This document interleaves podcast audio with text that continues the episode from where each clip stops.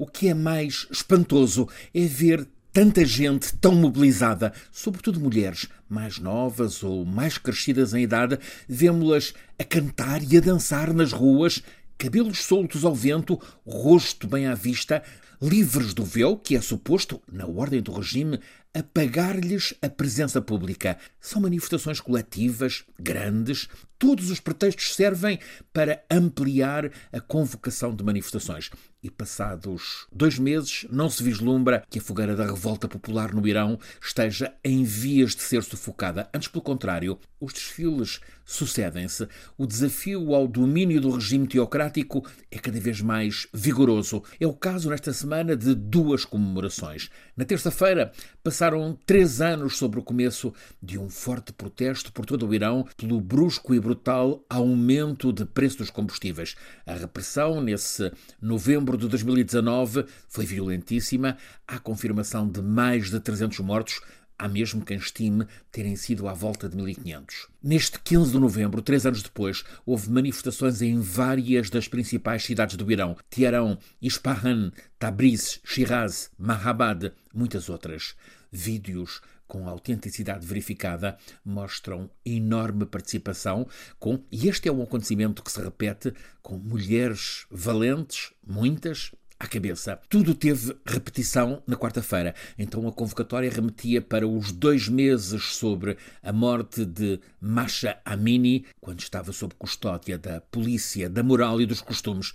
O crime de Masha, a causa da prisão em Teherão desta mulher de 22 anos, é ter o véu mal posto. Uma madeixa do cabelo estava à vista. O regime argumenta que Masha morreu por súbita falência cardiorrespiratória, mas ela não tinha qualquer historial de doenças. A morte de Masha na cadeia em 16 de setembro é a mecha para inflamar a revolta nesta Pérsia, que agora é Irão, país tiranizado há 43 anos, desde que o Ayatollah Khomeini, em 79, assumiu o poder absoluto, totalitário, com o fundamentalismo islâmico mais radical. Nestes dois meses, desde a morte de Masha, o protesto tem sido permanente e a repressão, com rara violência, também. A ONU tem conhecimento de mais de 15 mil pessoas presas nestes dois meses por protestar. Daí que o Conselho de Direitos Humanos das Nações Unidas já tenha convocado uma sessão para abrir inquérito ao que está a acontecer no Irão. A Amnistia Internacional atesta a morte de 108 pessoas na sequência das manifestações. Os ayatollahs deram ordens ao braço militar, que é a Guarda Revolucionária, para eliminar o protesto que dizem estar a ser inflamado de fora. Desta vez, a acusação nem vai contra o tradicional grande Satã, que a América, é contra o que chamam de pequeno Satã, a França. E isto a pretexto de Macron ter recebido, faz os oito dias, cinco mulheres iranianas que animam no exterior, sobretudo em França, o movimento de protesto. Há uma outra novidade neste expressivo levantamento popular contínuo no Irão. É a sensação de perda de medo. As pessoas avançam para o desafio ao regime, mostram não ter medo. E o que se está a constatar é que a repressão ainda aviva mais a força dos protestos.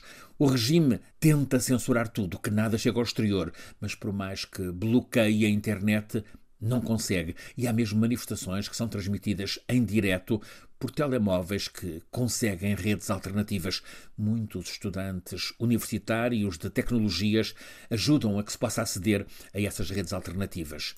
A morte de Masha e a questão do véu é apenas a ponta do iceberg desta rebelião popular iraniana. A revolta é contra a supressão de direitos é uma luta pela liberdade, sendo que a mulher está a ser um alvo da radicalização da teocracia islâmica destes últimos 40 anos. Nos anos 70 do século XX, as mulheres do Irão, então Pérsia, vestiam-se como as de qualquer país europeu. Não havia a imposição do véu.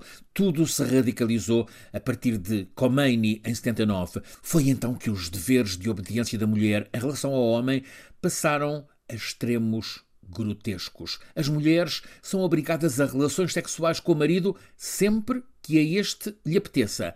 Se a mulher não for cortês com o marido, este tem o direito de a golpear, ferir. Em tribunal, o testemunho da mulher vale menos do que o do homem. Só há violação se o violador o confirmar ou se quatro homens garantirem ter testemunhado que houve violação.